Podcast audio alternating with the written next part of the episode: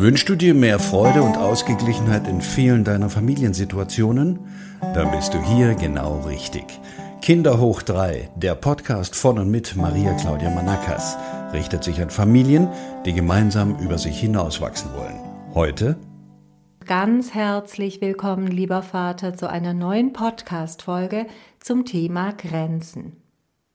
In den vorigen Folgen habe ich aufgezeigt, dass Grenzen Teil unseres Lebens sind und dass Kinder einerseits feste bzw. stabile Grenzen brauchen, jedoch andererseits ebenso die Möglichkeit, Grenzen auszutesten, auch ihre eigenen Grenzen auszutesten, um die Erfahrung machen zu dürfen, Grenzen überwinden zu können.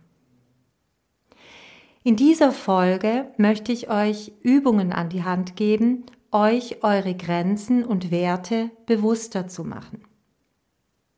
Unsere Werte, unsere Bedürfnisse, unsere Grenzen bestimmen unsere Handlungen, unsere Gefühle und Gedanken. Und trotzdem beschäftigen wir uns meist nicht wirklich bewusst damit. Wir reagieren aus der Situation heraus. Wir glauben, wir haben unsere Werte verinnerlicht. Aber wenn wir uns mal die Frage stellen, welche Werte wir eigentlich haben, wo genau unsere Grenzen sind, kommen wir doch etwas ins Schleudern. Deshalb soll diese Podcast-Folge eine etwas andere Podcast-Folge sein. Sie ist eine Art Arbeitsgrundlage, mit der du dich mit deinen Grenzen und Werten auseinandersetzen kannst, damit du anders und bewusster und achtsamer auf dein Kind und mit dir selber umgehen kannst. Deswegen nimm dir bitte Zeit für diese Podcast-Folge und vor allem nimm dir ein paar Blätter und einen Stift zur Hand, damit du die Übungen schriftlich durchgehen kannst. Übung Nummer eins: Frage dich, welche Ereignisse haben in deinem Leben einen tiefen Wandel oder eine tiefe Veränderung gebracht? Welche hatten eine so große Wirkung auf dich, dass du dich danach neu orientiert hast, da du neue Erkenntnisse gewonnen hast? Das kann zum Beispiel der unerwartete Tod eines nahen Angehörigen sein, wie es bei mir in jungen Jahren der Fall war. Und mir bewusst wurde, dass ich mich weniger auf ähm, materielle Dinge fokussieren möchte, sondern auf den zwischenmenschlichen Bereich. Also meine Werte habe ich eindeutig schon ganz früh anders ausgerichtet. Es kann auch ein Jobverlust sein. Es kann eine Trennung sein. Es kann ein, eine Freundschaft sein, die zu Bruch gegangen ist. Es kann aber auch eine besonders tiefe, positive Freundschaft sein oder irgendeine sonstige wichtige Veränderung in deinem Leben. Auf jedem Fall sollte es ein Ereignis sein, das eine Wirkung erzielt hat, die dich zur Veränderung in deinem Leben veranlasst hat. Diese Wirkung betrifft immer auch unser Wertesystem. Und unser Wertesystem hat diesen großen Einfluss auf unsere Gefühls- und Handlungsebene und auch auf unsere Bedürfnisse. Woran wir glauben, so denken, fühlen und handeln wir. So nehmen wir die Welt wahr und interpretieren, was wir erleben. Und dadurch entscheidet sich letztendlich auch, wie uns unsere eigene Welt erscheint. Deshalb frage dich zusätzlich, welche, Wert, welche dieser Werte oder deiner Werte haben sich verändert durch dieses Erlebnis? Oder vielleicht hast du auch mehrere dieser Erlebnisse gehabt. Welche Werte wurden gestärkt? Und wenn du deine Werte aufgeschrieben hast, dann denke darüber nach. in welchen deiner Lebensbereiche erkennt man diese Werte? Als Außenstehender. Das heißt, wo lebst du deine Werte? An welchen deiner Handlungen erkennen deine Kinder diese Werte?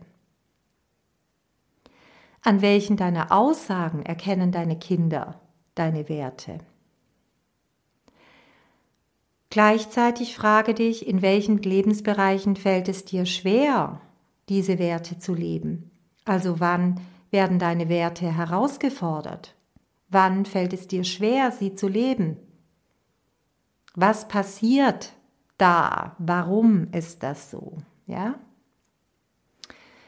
Wenn du diese Übung gemacht hast, kommt die nächste Übung. Beschäftigen wir uns mit unseren Gefühlen.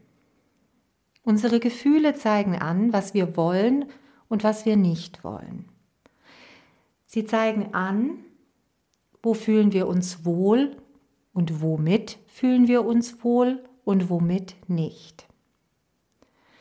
Sie zeigen also unsere Grenzen an.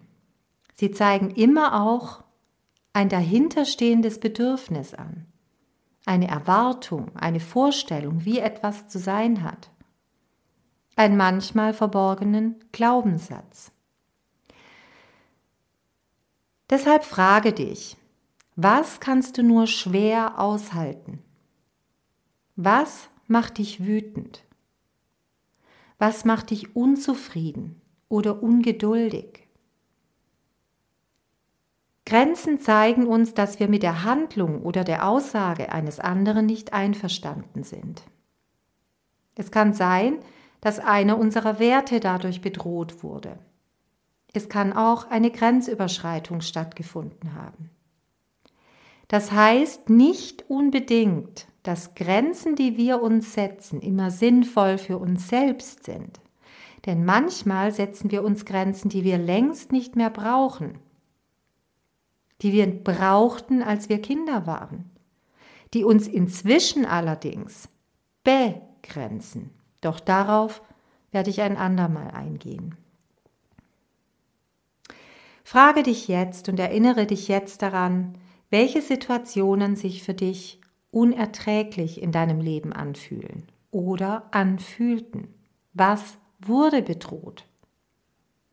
Welches Gefühl hat es in dir ausgelöst? Was hast du vermisst? Was hat dir dabei gefehlt? In welchen Situationen mit deinem Kind wirst du regelmäßig wütend? Welche deiner Werte werden hier bedroht? Welche Grenze wird dabei überschritten? Was wäre hier dein eigentliches Bedürfnis? Was würdest du dir also stattdessen wünschen?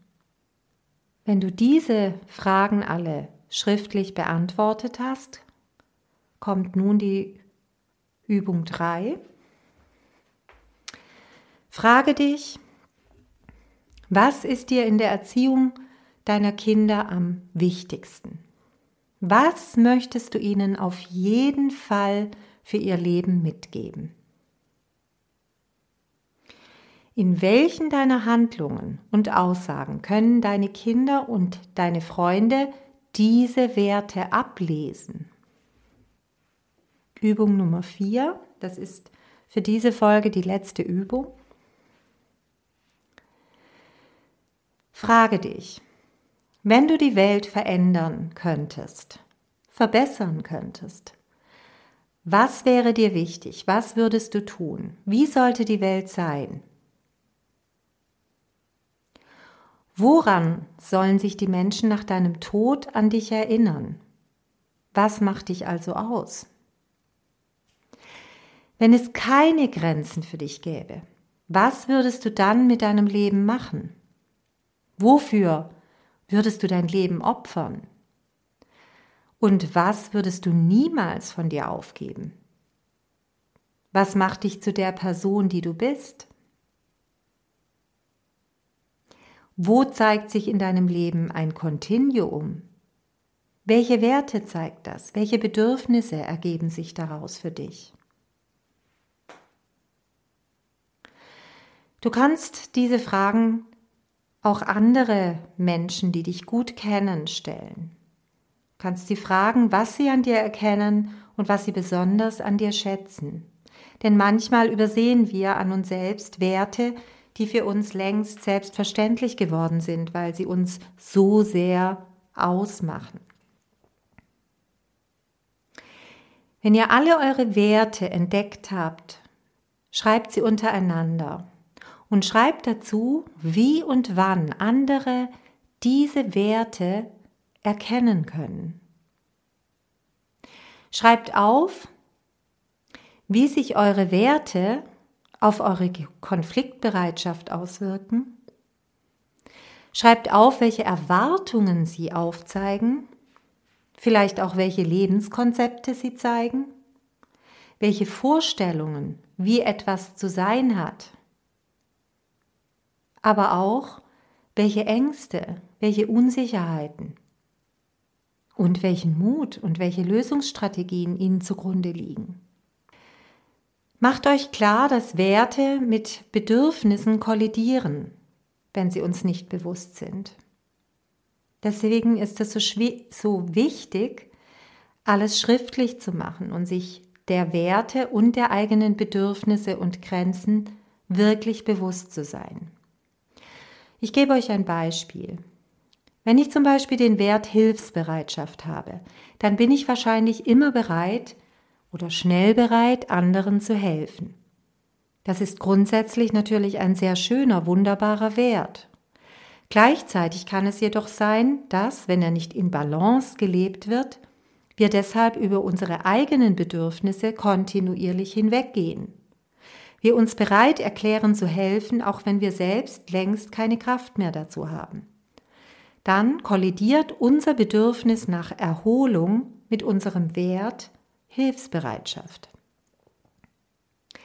Deshalb muss man nicht seinen Wert verändern, sondern wir können uns bewusst werden, warum und wann wir unsere Bedürfnisse und damit unsere Grenzen übergehen, wann wir sie nicht ernst nehmen und es uns in diesem Fall zum Beispiel schwerfällt, anderen Hilfe zu verwehren, beziehungsweise gleichzeitig anders gesagt, wann es uns schwerfällt, unsere Grenzen zu schützen und Nein zu sagen. Wobei wir wieder am Anfang wären der ersten Folge, warum es so vielen Eltern schwerfällt oder vielen Menschen auch schwerfällt, Nein zu sagen und hier in unserem Fall Nein zu unseren Kindern zu sagen. Wann fällt es uns denn leicht, Nein zu unserem Kind zu sagen? Es fällt uns leicht, wenn wir ganz sicher wissen, dass ein Nein absolut notwendig ist. Wenn wir völlig überzeugt von unserem Nein sind. Zum Beispiel bei Gefahr. Ja, Schutz für unser Kind im Straßenverkehr oder wenn es irgendetwas Giftiges essen wollte. Ganz klar haben wir gar kein Problem zu sagen, du bleibst sofort stehen, nein, ja, das wird nicht gegessen. Wir sind klar, wir sind deutlich. Unsere Sprache, unser ganzer Körperausdruck, unsere Tonlage, unser inneres Wissen, wie richtig dieses Nein zum jetzigen Zeitpunkt ist, zeigt unserem Kind ganz deutlich, wir meinen, was wir sagen. Das heißt also, wenn das Kind seiner eigenen Gesundheit schadet, wenn es ähm, praktisch ähm, in Gefahr gerät oder auch ähm, wenn die Rechte eines anderen verletzt werden, wissen wir auch ganz genau, nein, das geht überhaupt nicht. Das heißt, wenn wir sicher sind darüber, was wir wirklich wollen, ja? Das heißt auf der anderen Seite, dass es uns vor allem dann schwer fällt, wenn wir nicht genau wissen, was wir eigentlich wollen und deswegen ist es eben so wichtig, uns mit unseren Werten und Grenzen auseinanderzusetzen. Ich hoffe, diese Podcast-Folge trägt dazu bei, dass du dir bewusster geworden bist über deine Werte und Grenzen Und in der nächsten Folge werde ich genau ähm, darüber sprechen, wie wir unsere Grenzen denn ganz konkret aufzeigen können, ohne unsere Kinder dabei zu verletzen. Wie sage ich Nein? Wie kann ich also Nein sagen, ohne mein Kind zu verletzen? Mit konkreten Beispielen in der nächsten Podcast-Folge. Ich freue mich, dass ihr zugehört habt und bis zum nächsten Mal. Eure Claudia von Kinder hoch 3. Das war eine weitere Folge von Kinder hoch 3, der Podcast von und mit Maria Claudia Manakas für mehr Selbstliebe und achtsame Selbstführung als Mutter und Vater. Neben regelmäßigen Podcast-Folgen zu deiner bewussten Elternschaft kannst du dir natürlich auch Unterstützung auf unserer Webseite holen. www.mariaclaudiamanakas.de